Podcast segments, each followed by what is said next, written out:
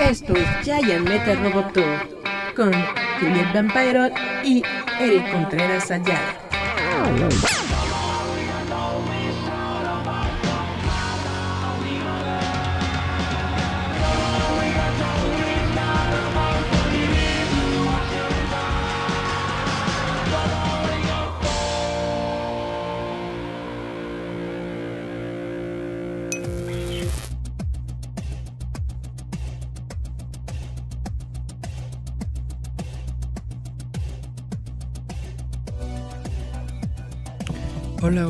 ¿Cómo están? Esto es Giant Metal Roboto. Estamos transmitiendo desde la Ciudad de México para toda la República y el mundo a través de internet. Ya saben que esto es facebook.com eh, diagonal roboto mx. Aquí estamos como todas las semanas brindándoles a ustedes las noticias ñoñas y justamente en esta semana tenemos bastante de qué hablar porque pues son los sospechosos comunes. Tenemos que hablar de nueva cuenta sobre eh, Warner Brothers, sobre Discovery, sobre eh, lo que está ocurriendo con DC Films, con la nueva franquicia de DC Studios. Y por supuesto tenemos que hablar del negrito en el arroz, es decir, de Ezra Miller y qué onda porque parece que ahora sí, ahora sí ya no son chismes, ahora sí ya es este realidad. Warner está tomando cartas en el asunto o al menos se dice que tienen por lo menos algunos planes diseñados para acabar o al menos eh, tratar de solventar los problemas de Ezra Miller y poder sacar adelante la película de Flash. Todo esto en un instante en Noticias ñoñas. Yeah.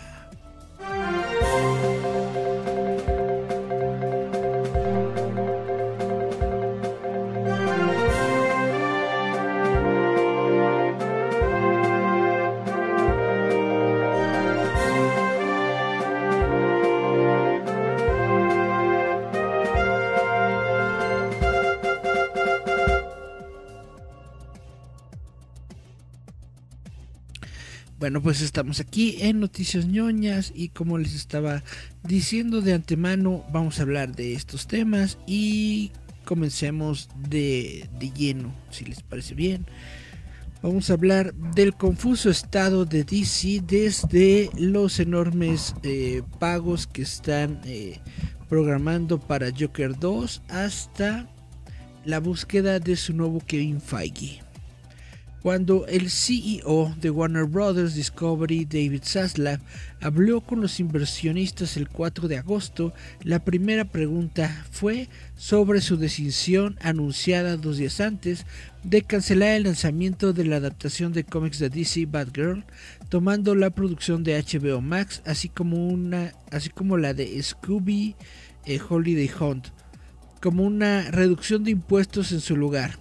Zaslav esperaba que su respuesta pudiera ayudar a sofocar la tormenta de fuego que esta elección creó en toda la industria parece haber hecho lo contrario. Zaslav hizo público lo que se venía reportando y rumoreando desde hace meses, que la empresa se había reestructurado para crear un equipo con un plan de diseño centrado solo en DC, que sería similar a la estructura que pusieron Alan Horn y Bob Iger junto de manera muy efectiva con el jefe de Marvel Studios Kevin Feige en Disney. Pero el ejecutivo que tomó las riendas de la empresa en abril no reveló quién formaría parte de este equipo ni reconoció que Walter Hamada, el ejecutivo que dirige la unidad DC Films desde 2018, en realidad tiene un eh, largo plazo. Eh, tiene un plan a largo plazo para el universo cinematográfico de DC y ha estado en medio de su implementación. Y aunque el reinicio recientemente anunciado por Sasla para DC pareció descartar los preparativos de Hamada y su equipo, la falta de detalles y algunas señales contradictorias crearon una atmósfera de confusión y especulación desenfrenada sobre el futuro de más de una docena de películas de DC y proyectos de televisión que ya se encuentran en trámite. Tal como está, Solo un nuevo proyecto de Diesel actualmente tiene luz verde después de la fusión y este es el de Joker Folia Dukes que está programado para llegar a los cines en 2024. Este es el seguimiento de la exitosa película de Joker de 2019 que recaudó 1.7 eh, mil millones a nivel mundial y viene con una etiqueta de precio mucho más alta que la primera. Se cree que tanto Joaquín Phoenix como el director Todd Phillips recibirán 20 millones y la nueva coprotagonista Lady Gaga recibirá 10 millones. Estos salarios combinados con el costo de producir secuencias musicales complicadas eh, significa que la secuela costará aproximadamente unos 150 millones solamente para producirla. Esto sigue siendo más barato que la mayoría de las películas de superhéroes que a menudo cuestan más de 200 millones, como The Batman, por ejemplo, que ganó en taquilla 770 millones a nivel mundial, en un entorno pandémico. El guionista y director Matt Reeves está en camino de una secuela con la estrella Robert Pattinson, pero el proyecto sigue en desarrollo y aún no tiene luz verde.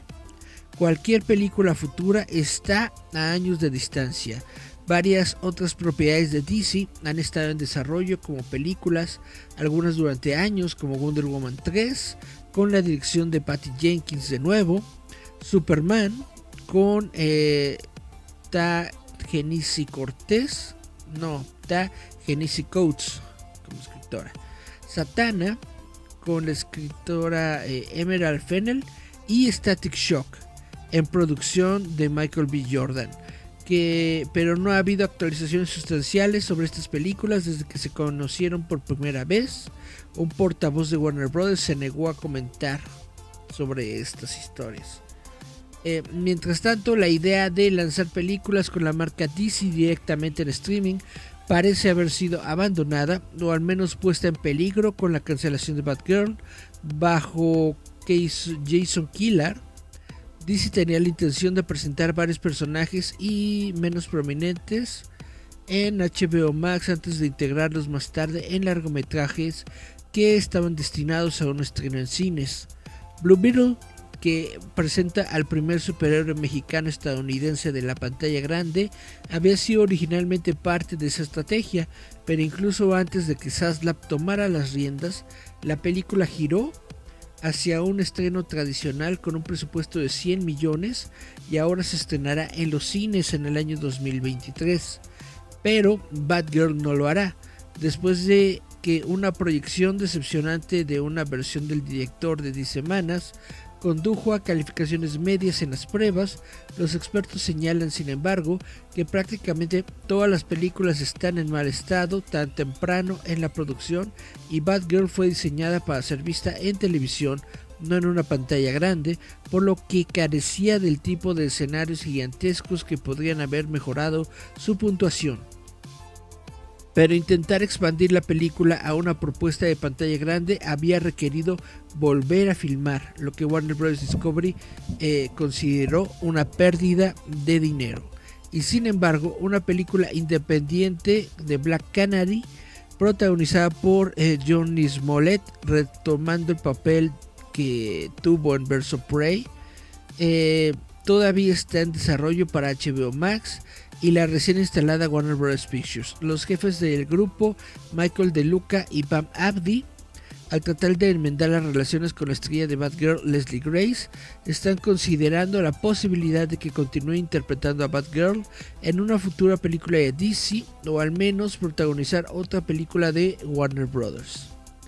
Cualquiera que sea la película que presente a Grace como eh, la justiciera Batgirl, Nuevamente, probablemente dependerá de que sea que Saslav finalmente empodere para liderar a DC.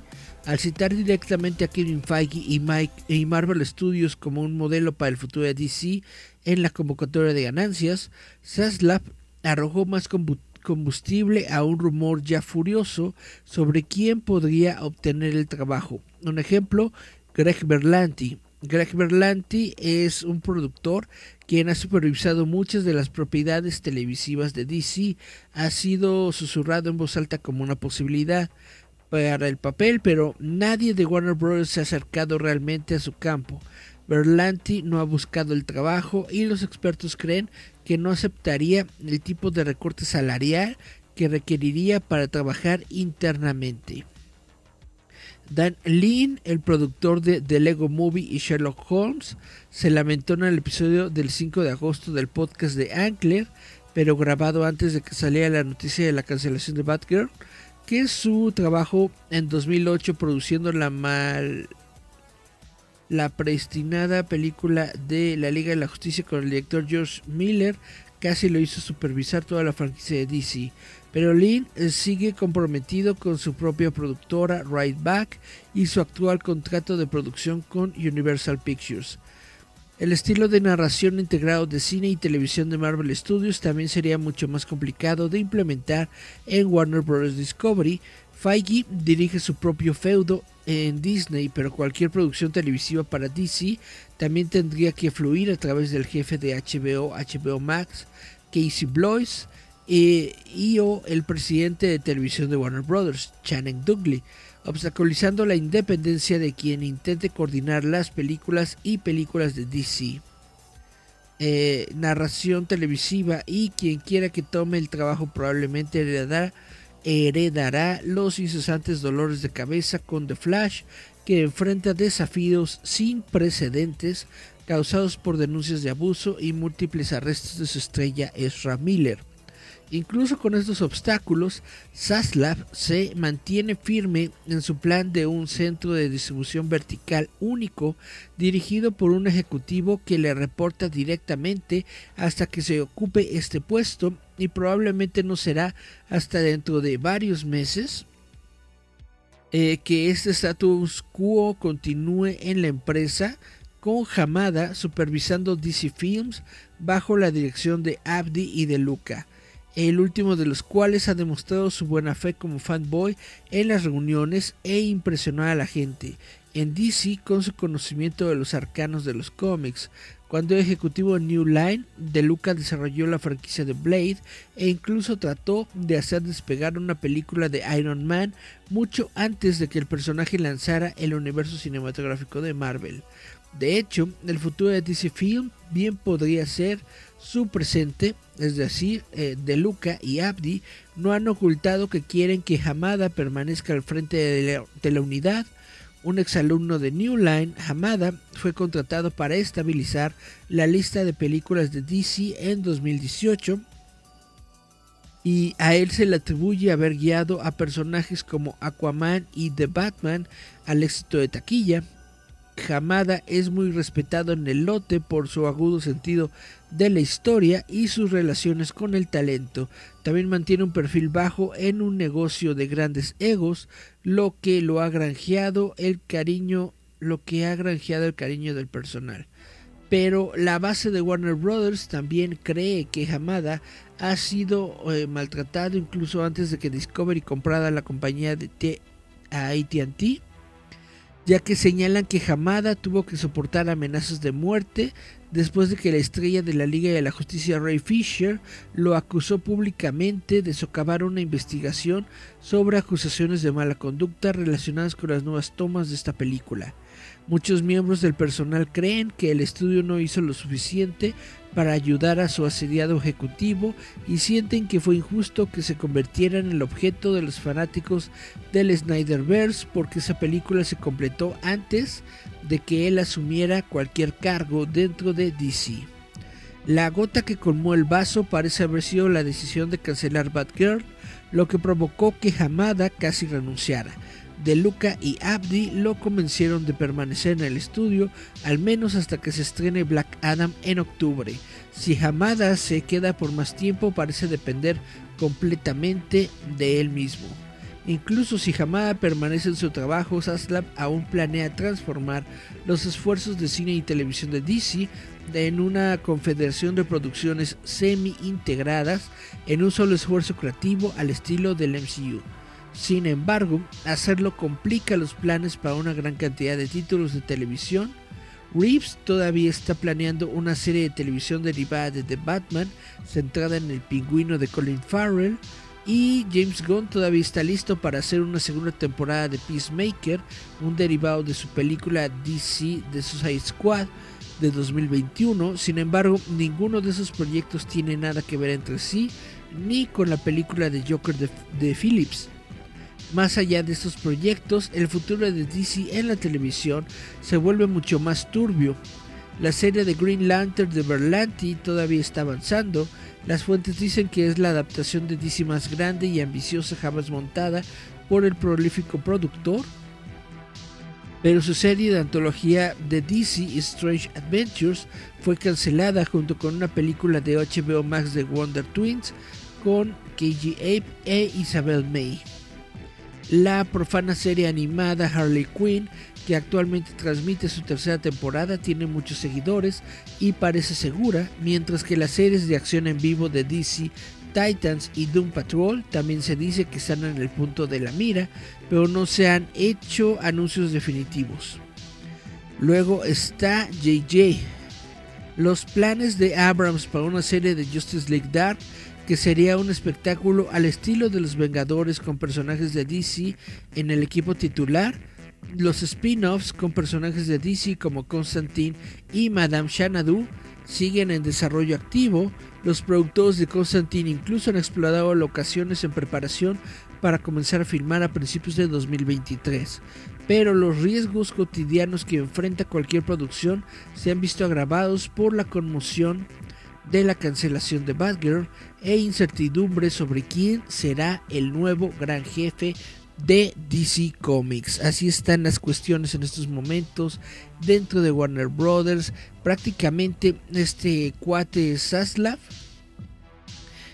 llegó, movió y tiene todo un revoltijo y no ha hecho absolutamente nada por resolverlo por colocar a alguien al mando, por tratar de resolver lo que él mismo está provocando. O sea, simplemente llega según él está resolviendo las cosas, pero en realidad no está resolviendo nada. Y como les habíamos dicho, pues DC no hay realmente nadie eh, al mando de DC. O sea, Hamada sigue en, su trabajo y sigue cobrando su cheque, pero realmente Hamada, como ya vieron por lo de Batgirl, no tiene en realidad control sobre nada, no, no, no puede él decir que, que va y que no va, que sigue y que no sigue, porque obviamente este cuate, el CEO, está por sobre él y él decide qué es lo que va y qué no va.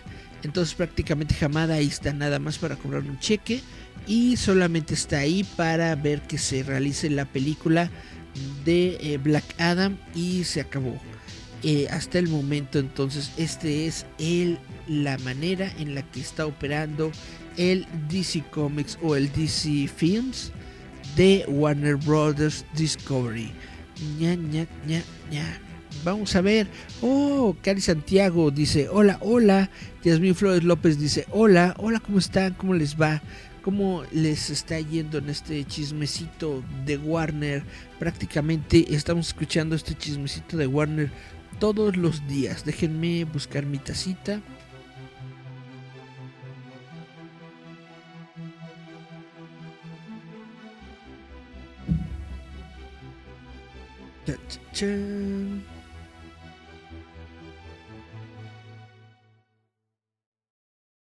Pues esa es la cuestión, hay que esperar, hay que ver qué es lo que sucede, hay que ver a quién ponen al mando, pero hasta el momento pues todo apunta a que es un despapalle allá en este lugar al que la gente conoce como Warner Brothers. Y ah, ahora sí vamos a hablar sobre Ezra Miller, porque Warner Brothers supuestamente se está preparando para múltiples escenarios luego de los problemas legales que enfrenta Ezra Miller. Mm.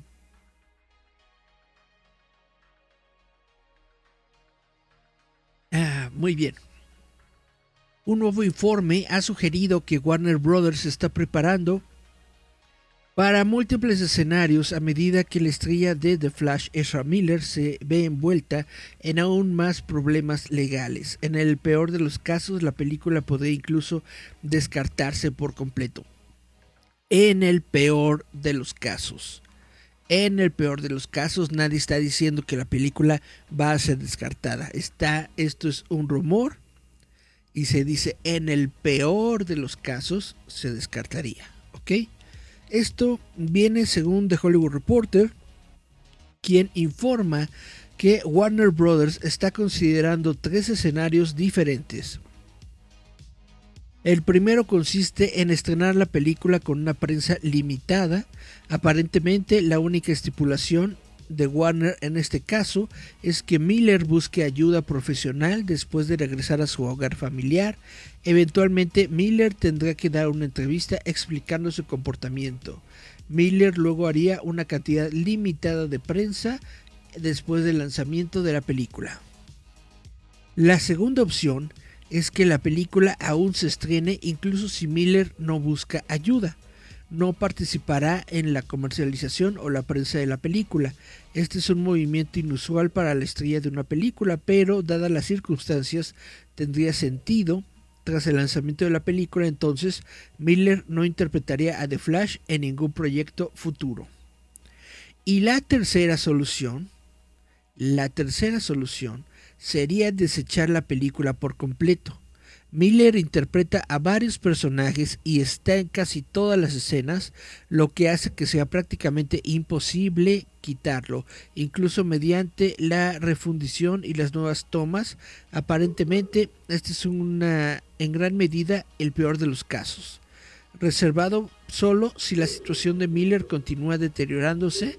Sería un golpe impactante si se diera este escenario, considerando el costo de la película de 200 millones de dólares. Viendo que Warner no quiere perder dinero, esto lo veo absolutamente... Vaya, es, es, es, es lo menos probable. Es lo menos probable. Que Warner se supone lo tiene considerado como último recurso, es probable, pero es lo menos probable. A principios de esta semana se pensó que The Flash junto con Blue Beetle estaban a salvo tras la inesperada cancelación de Batgirl, pero con el aumento de los problemas legales de Miller parece que Warner puede estar preparándose tanto para lo mejor como para lo peor. Esto es, a pesar de que Miller filmó escenas adicionales durante el verano en medio de crecientes problemas legales. Ahora, eh, vuelvo a repetirles que eh, Warner Brothers no es una corporación eh, gigante eh, con, con, recursos vastos como nosotros lo vemos en las películas o en el cine, bla, bla. No es una megacorporación gigante villana como es Void en, en, en, en, la, en la serie de The Boys ni nada de esto. ¿A qué quiero llegar?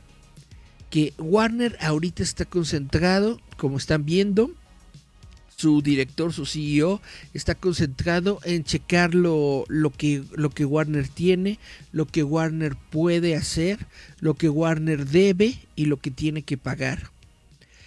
Eh, el asunto, todo este asunto de Ezra Miller sí existe por ahí, pero está muy por debajo de todas las otras prioridades que tiene en este momento el, el CEO de Warner, ¿no?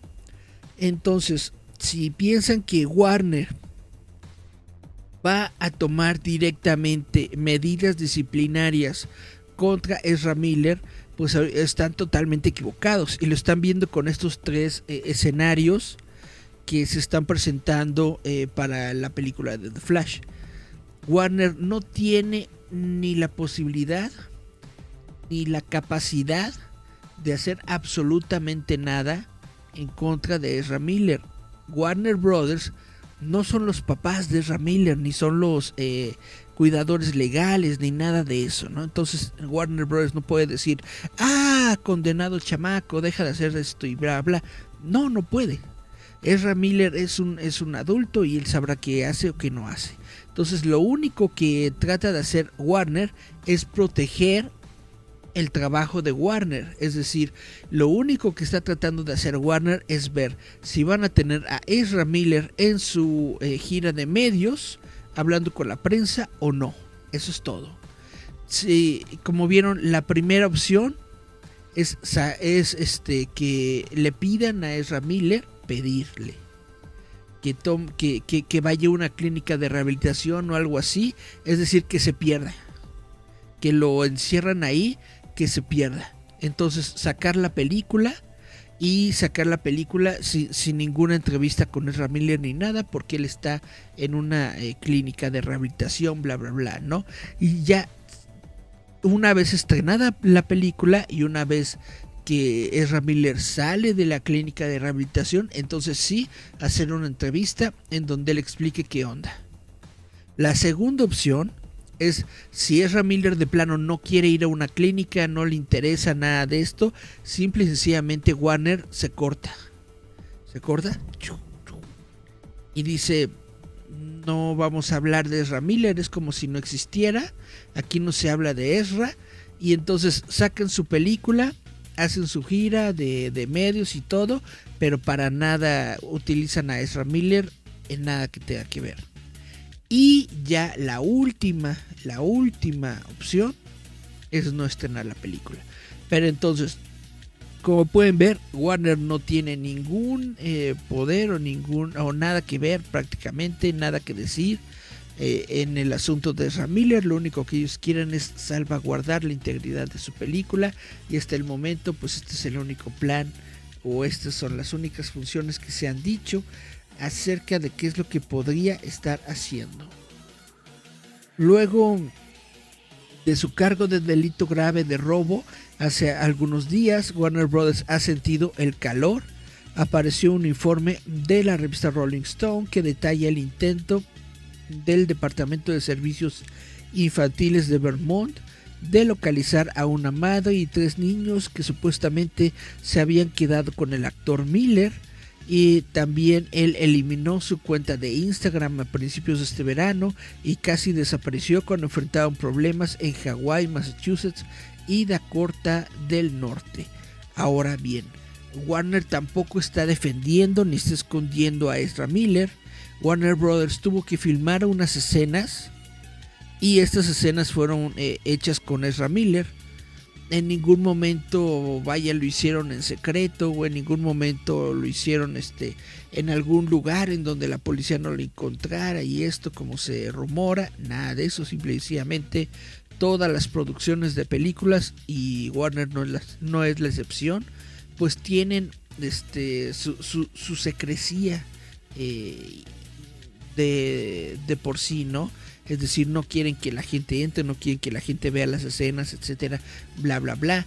No es que Warner esté activamente ocultando a Ezra Miller de la policía, es simple y sencillamente que Warner Brothers pues, no se vio en la necesidad de reportar en dónde estaba Ezra Miller mientras estaban filmando esas escenas.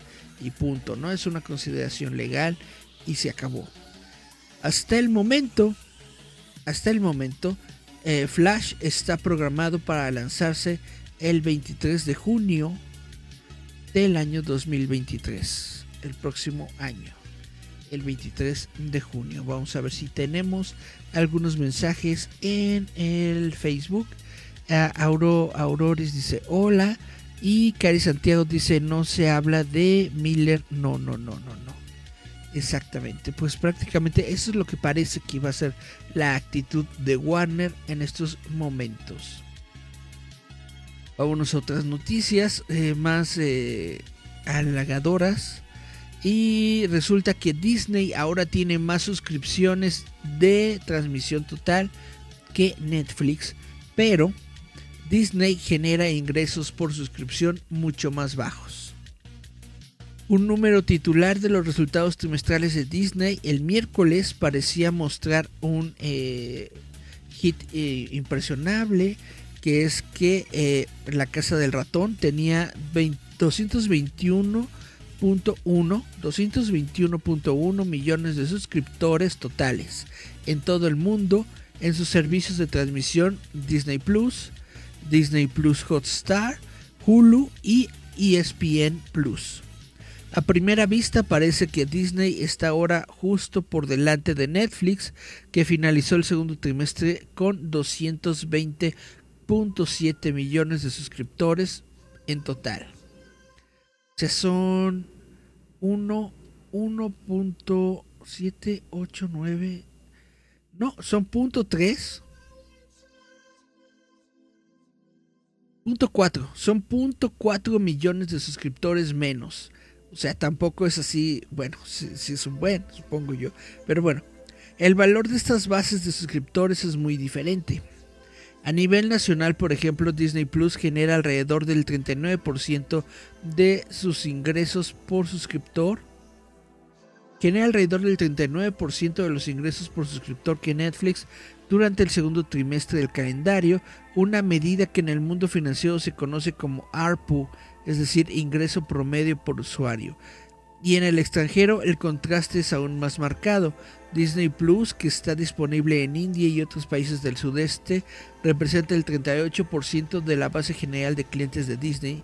Eh, ellos tuvieron un ARPU de 1,20 dólares al mes para el trimestre que finalizó el 2 de julio, mientras que Netflix tuvo un ARPU de 8.83 dólares por mes para la región Asia-Pacífico. O sea, Netflix te cobra más caro.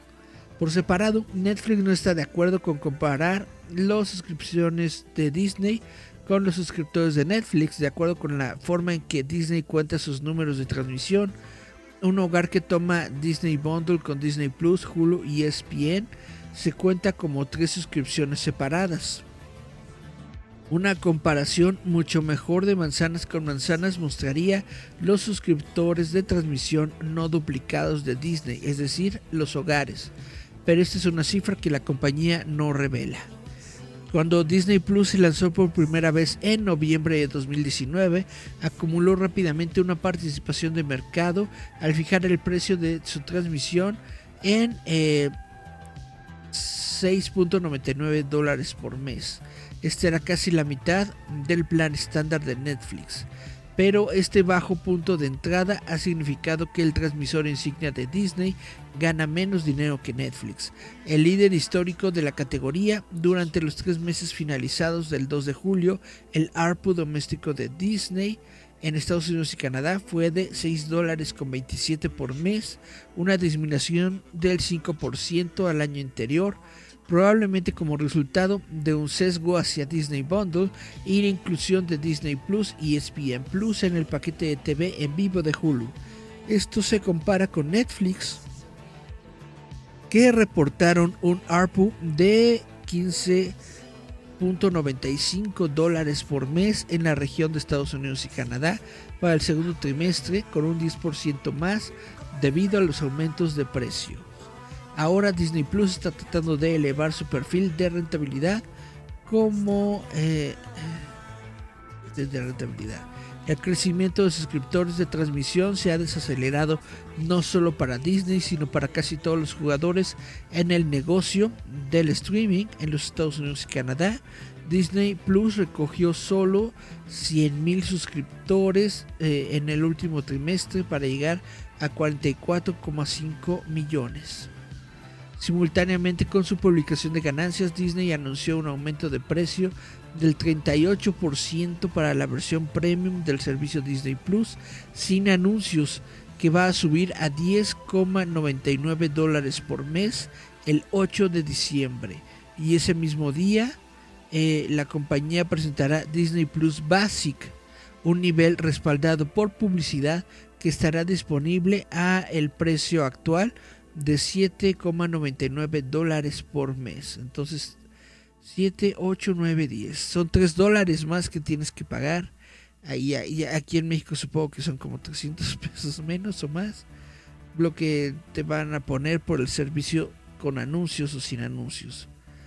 Esto por supuesto está diseñado para aumentar el ARPU de Disney Plus con la combinación del aumento de precio y la entrada del nivel básico de Disney Plus con publicidad que podría producir un ARPU más alto si la casa del ratón puede monetizarlo con éxito a las altas tarifas publicitarias que los ejecutivos han estado promocionando. Hulu también está programado para un aumento de precios en el cuarto trimestre, el 10 de octubre y bueno, todos estos son cifras y cifras y cifras de precios. Eh, es, muy interesante, vaya, esta, esta batalla que tienen los servicios de streaming de Netflix y de Disney Plus. Netflix está perdiendo terreno, pero tampoco, como están viendo, tampoco es que digas, uy, Netflix está acabado, Netflix está en la quiebra, o ya este es el final de Netflix, ¿no? Como muchos niñitos están poniendo en sus grupitos de Facebook, pues no, la verdad es que no. Netflix sigue siendo un gigante, sigue siendo pues eh, una carta muy fuerte dentro del servicio de streaming. Y ahora con siguiéndole siguiendo la apuesta de grandes producciones como la de The Sandman pues yo supongo que va a continuar Netflix siendo fuerte porque ah, por lo menos hasta donde yo sé a la gran mayoría del público le ha gustado la nueva serie de Sandman y esto se ha visto reflejado en mayores niveles de audiencia en Netflix durante el fin de semana pasado y quién sabe cómo le esté yendo en ese sentido a Disney Plus. Porque sí puede ser que muchos mucho mucha audiencia pero sí están viendo los shows en Disney Plus. Porque yo solamente a, a lo mejor estoy equivocado pero yo solamente escucho hablar de Disney Plus cuando hay un show de Marvel cuando hay un show de de Star Wars. Y en estos momentos no hay ninguno de esos dos. Entonces hay que ver. Hay que ver, hay que ver. Lo único que está de estreno, me parece así más o menos, es la película de, de, Lightyear. Que está bastante interesante, pero bueno, hay que ver. Vamos a checar. Si les parece bien, si tenemos mensajitos nuevos. Dice eh, Cari Santiago, si Disney Plus se pone las pilas en la cuestión de covers y contenido, vaya que será un monstruo. Y dice Cari Santiago también, la enorme ventaja que tiene Netflix es que está apostando muchísimo por las series. Netflix está apostando por el contenido original, obviamente, por todas las series nuevas, pero también Netflix está apostando por el anime japonés y eso es algo muy interesante porque muchas personas, sobre todo en Latinoamérica, pues son seguidores del anime y les gusta todo este tipo de contenido, entonces mientras más anime, eh, mientras Netflix le invierta más al anime y a estas series, pues yo creo que mejor le irá en cuestión de visualizaciones y de suscriptores. En fin.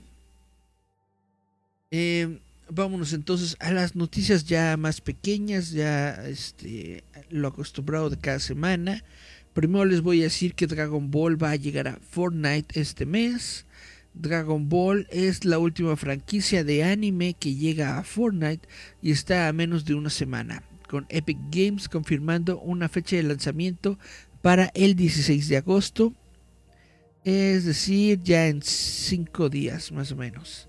En un tweet relativamente vago para aquellos que no están familiarizados con Dragon Ball, la cuenta de Twitter de Fortnite publicó una imagen de un dragón dorado con el tema Habla, ponle nombre a tu deseo. El dragón, por supuesto, es Shenlong, un ser mágico de la serie Dragon Ball que concede el deseo de cualquiera que coleccione las siete esferas del dragón.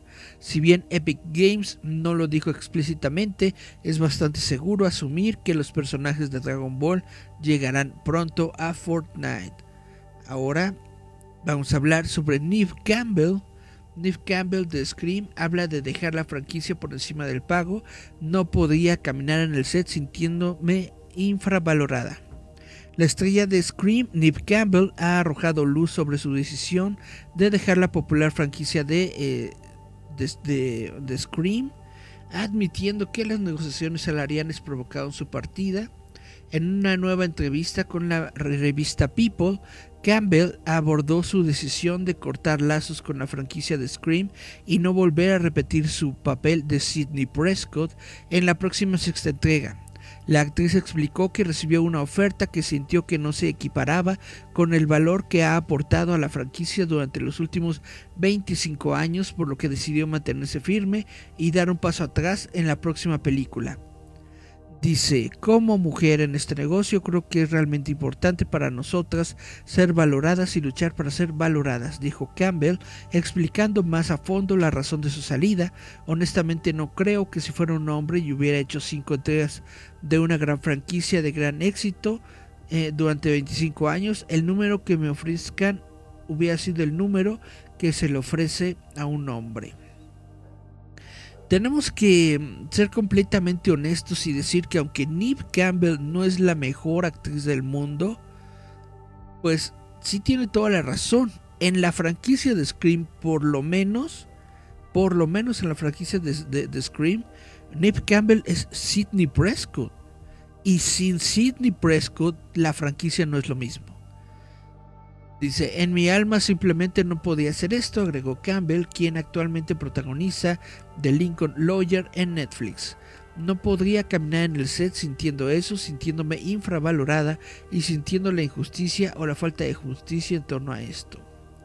Campbell ha interpretado a Sidney Prescott en todas las entregas de la franquicia hasta la fecha, incluido Scream, que se eh, estrenó este año, y eh, admitió que fue triste alejarse, pero fue la mejor decisión para ella. Agregó, me encantan estas películas, me encanta Sidney, me encanta esta franquicia, estoy muy agradecida por ella, pero al mismo tiempo realmente no podía soportar la idea de caminar hacia la sexta película sintiéndome infravalorada. O sea, prácticamente es dinero y si no lo está viendo, pues Sidney Prescott no va a regresar. Chan, chan, chan. Yo creo que en algún momento o se, le, acaba el dinero o le llegan al precio.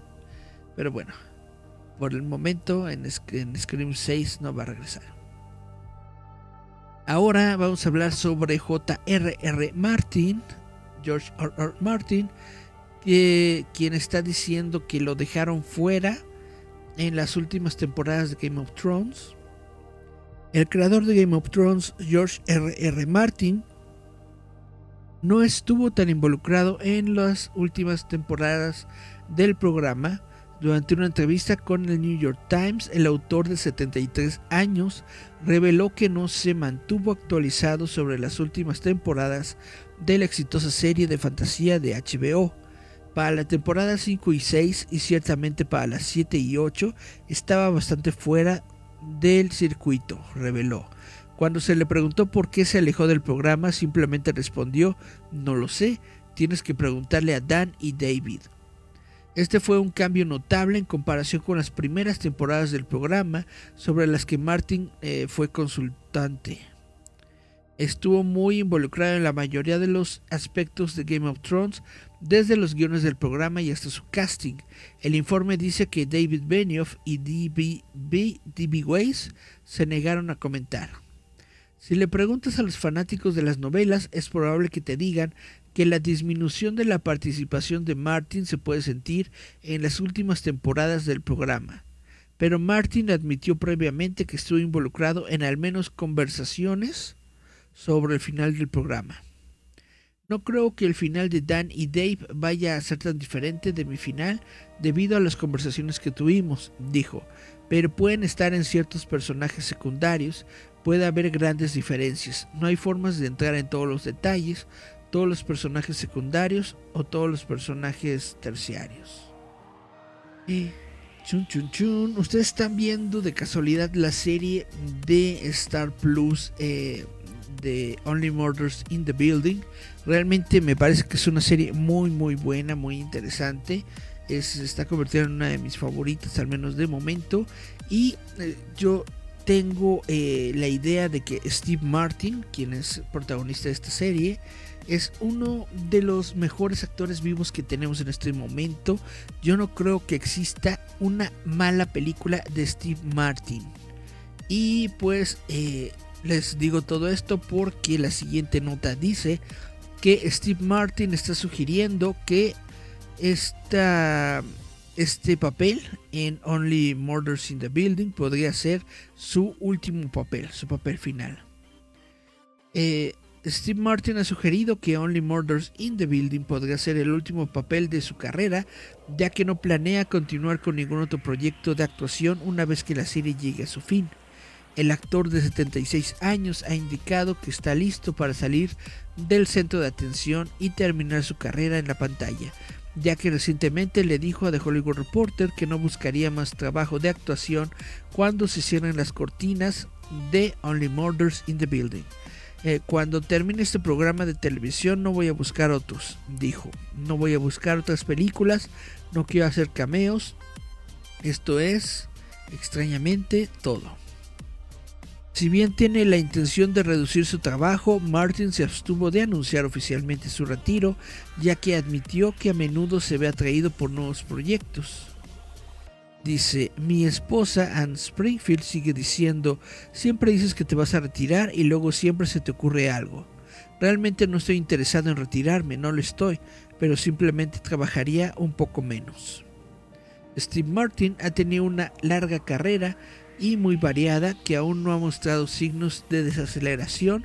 Después de comenzar en la comedia stand-up, se convirtió en el improbable protagonista de películas como Dead Men Don't Wear Played, Roxanne y las películas del padre de la novia. También ha sido escritor para el teatro y la pantalla y ha escrito varios libros. Se espera que su doceavo libro llegue a las estanterías en noviembre hizo su primera gran incursión en la televisión el año pasado, co-creando y protagonizando Only Murders in the Building junto a Martin Short y Selena Gómez, la exitosa serie de Hulu que se encuentra en Star Plus, en la que interpreta a Charles Hayden Savage, ha sido un éxito comercial y de crítica, está listo para 17 premios Emmys en los que está nominado junto con Martin y su coprotagonista. Eh, ok. Pues esta es la, cuestión. Si no han visto Only Murders in the Building, se trata de personas que, generan su, su podcast de crimen real, pero como lo dice el título, solo se enfocan en crímenes que ocurren en el, en el edificio en donde ellos viven. Only Murders in the Building.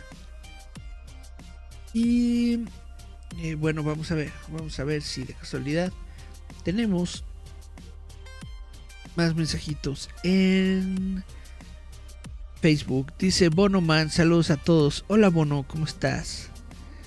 Y ay, casi nos acercamos a la hora. Todavía, todavía tenemos tiempecito. Dice Cari Santiago, anime japonés y los K-dramas. Tienes toda la razón. También los K-dramas están siendo bastante eh, interesantes, están siendo uno de estos proyectos en los que está invirtiendo Netflix. Y es toda la razón. Hay muy buenos dramas eh, coreanos, muy, muy buenos, que están siendo desarrollados por eh, Netflix Corea. Tienes toda la razón. Y eso es todo lo que hay. Bueno, entonces vamos a regresar a las noticias. Solamente ya me quedan dos últimas cositas de las que voy a platicar. La primera es sobre Star Trek, es sobre Strange New Worlds, porque resulta que Strange New Worlds es la serie de Star Trek más popular de Paramount Plus. Paramount Plus anunció que Star Trek Strange New Worlds tuvo el debut más sólido de todas las series de Star Trek en la plataforma. Strange New Worlds ha establecido oficialmente el récord del mayor debut de cualquier serie de Star Trek en Paramount Plus.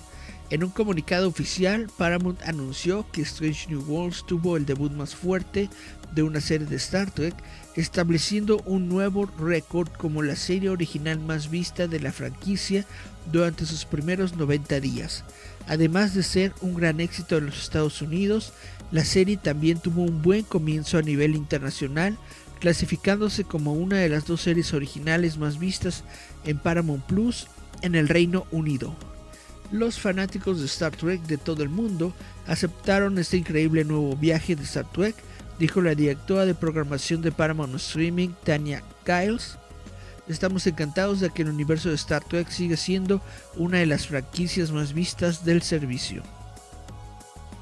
Durante los últimos seis años, Alex Kurtzman y su increíble equipo, Fuji, crearon y seleccionaron cuidadosamente un nuevo universo de Star Trek para Paramount Plus con cinco series complementarias que son horribles.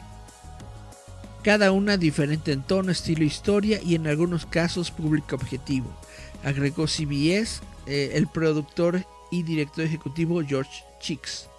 Cada serie es un éxito por derecho propio, ¿no es cierto?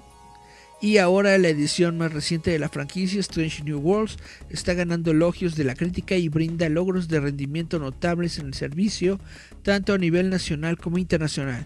Esperamos con ansias el viaje continuo de la franquicia en Paramount Plus, aquí en los Estados Unidos y en todo el mundo, de donde el caso de Strange New Worlds apenas está comenzando. ¿Por qué Strange New Worlds tiene éxito? Porque es la primera serie de Star Trek de este tipo Kurtzman que regresa a las raíces de Star Trek. O sea, las otras series que tiene Paramount Plus son horribles, son desestables, son horrendas. Star Trek Discovery es horrible, muy mal escrita. Star Trek Picard ni se diga, Picard es una ofensa a todos los sentidos. Star Trek eh, Lower Decks es una tontería tras otra. En fin, ¿por qué está teniendo éxito Strange New Worlds? Porque regresan a las historias épicas de Star Trek de los años 60. Lo que vimos nosotros en, en, Star Trek de los años 60 es lo que nos están trayendo de nuevo. Otra vez nos traen historias viscerales, historias emotivas que tienen que ver sobre la fragilidad humana en otros planetas. No se trata solamente de lucecitas, no se trata solamente de efectos visuales, no se trata solamente de vendernos eh, personas bonitas en trajes bonitas. Eso no es Star Trek. Star Trek es eh, historias. El, el núcleo, el corazón de Star Trek son sus personajes y sus historias. Si no nos das una serie con buenas historias y con buenos personajes, Star Trek simplemente va a fracasar. Y por fin lo están viendo, por fin están haciendo una serie de todas las que han creado, de las cuatro, de, las cinco series que tienen, esta es la primera serie en la que se nota que por fin están haciendo caso y que por fin están volviendo a las raíces de Star Trek y por eso esta serie está teniendo el éxito que está teniendo no es cuestión, este, no es mágico, no es eh, porque sí, es porque ya vieron que toda la gente se estuvo quejando durante años y años y años de las series horribles que nos han estado trayendo y dijeron, bueno, vamos a darle al público lo que quiere y finalmente, por fin, cuando le dan al público lo que quiere, por fin vemos algo bueno.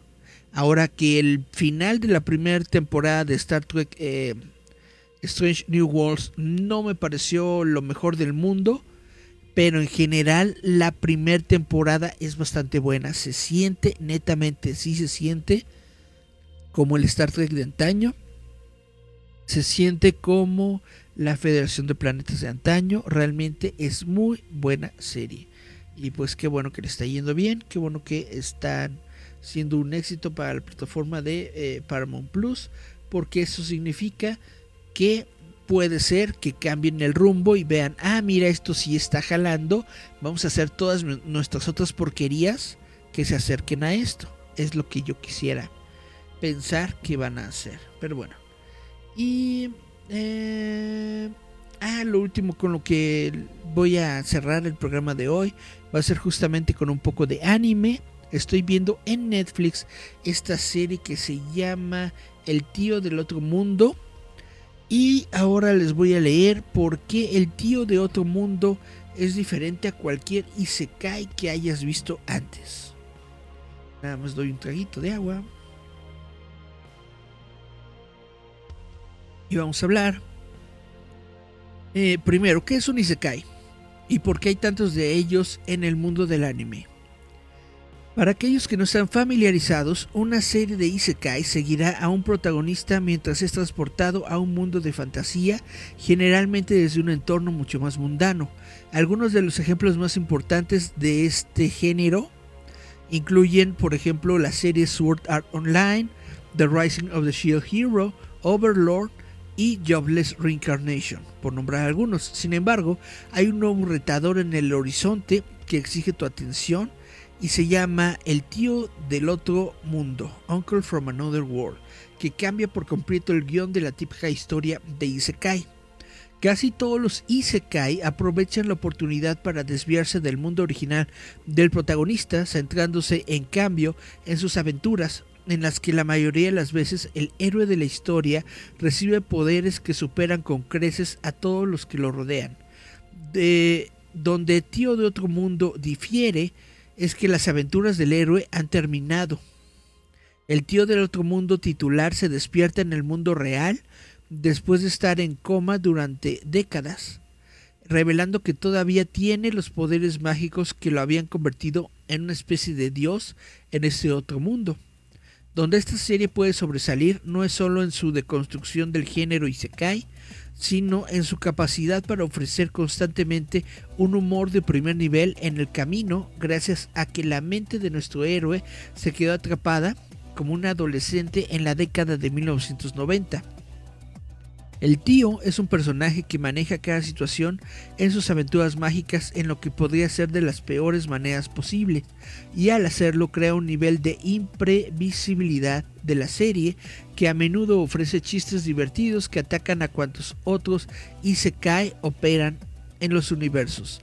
Aparte de su terrible toma de decisiones, el tío es un fanático acérrimo de Sega, hasta el punto de que lo primero que le, que le muere que le muere por hacer, perdón, cuando regresa al mundo real, es saber si la compañía de videojuegos todavía es parte del negocio de fabricación de consolas.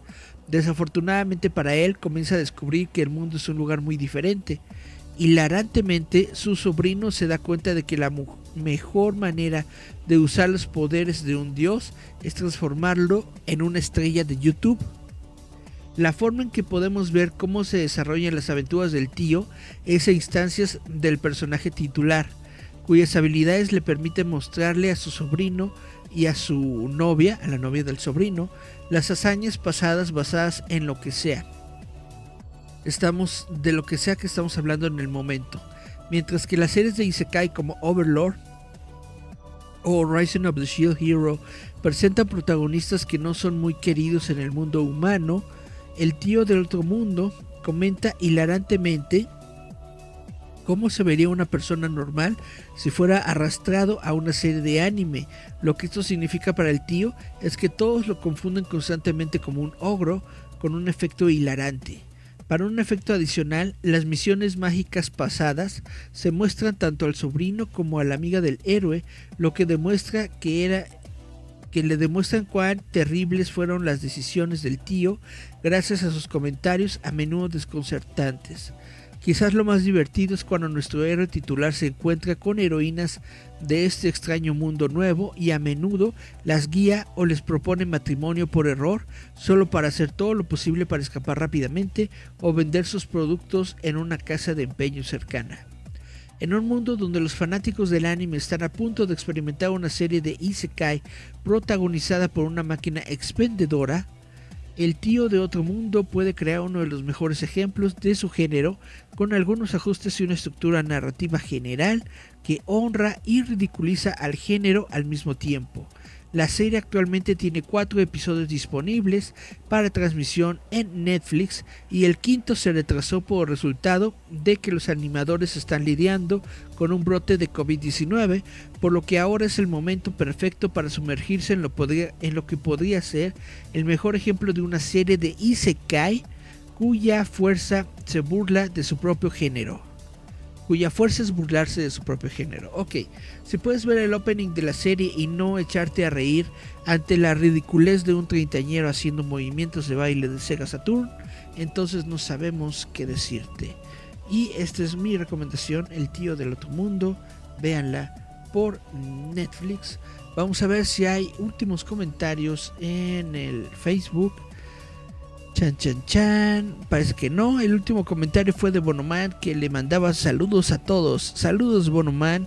Y bueno, dos personas se encuentran en, eh, viendo el live stream y creo que una de ellas soy yo. Pero bueno, no importa. Espero que les haya eh, gustado el programa de hoy. Espero que al menos haya sido entretenido para ustedes. Está comenzando a llover, a ver si no se va el internet. Y bueno, nos escuchamos, nos vemos la próxima semana, no sin antes recomendarles o avisarles que este domingo, este domingo va a ser el evento de la nostalgia del juguete allá en el Futurama. La nostalgia del juguete en el Futurama, en donde va a estar nuestro amigo Gerardo Valdezuriza y Yasmín Flores López con sus eh, productos, con sus cómics, con sus historias. Entonces los invitamos mucho a que vayan a la nostalgia del juguete y pues que eh, se pasen un rato divertido, un momento divertido junto con Jazz y el líder fantasma. ¿Y qué más? ¿Qué más? ¿Qué más les iba a platicar? Bueno, creo que de momento eso es todo. Ah, también el domingo, no, el sábado. El sábado va a ser la primera transmisión de eh, Desintoxicando la pila tóxica, este evento en donde me junto con otros eh, podcasts eh, que hablan sobre cómics y cultura popular, en donde nos vamos a poner, nos vamos a dedicar toda una semana a leer cómics y pues para poder este, disminuir las pilas tóxicas, ¿no? Entonces, el próximo sábado me parece que a las 8 de la noche vamos a estar comenzando esta actividad. Entonces no lo no lo olviden, por aquí les voy a estar compartiendo el link. Y eh, los invito, los invito a participar en esta actividad. Si tienen cómics que no han leído, que están ahí en sus casas nada más acumulando polvo, los invito a que esta semana, esta semana especialmente, durante nuestra temática, pues desempolven esos tomos, desempolven esos libritos y se pongan a leerlos y cuando terminen de leerlos, vengan aquí a Roboto y me digan, oye, me gustó mucho fulano de tal, me gustó mucho sutano, o no me gustó nada. Y pues vaya, me digan qué es lo que opinan de los cómics que están leyendo. Dice Bonoman, muy buen programa, felicidades Eric, muchas gracias Bono, espero que nos sigas escuchando. Y bueno, ahora sí, me voy, esto es todo, nos escuchamos, vemos la próxima semana. Yo soy Eric Contreras, esto fue Giant Metal Roboto. Chao, chao.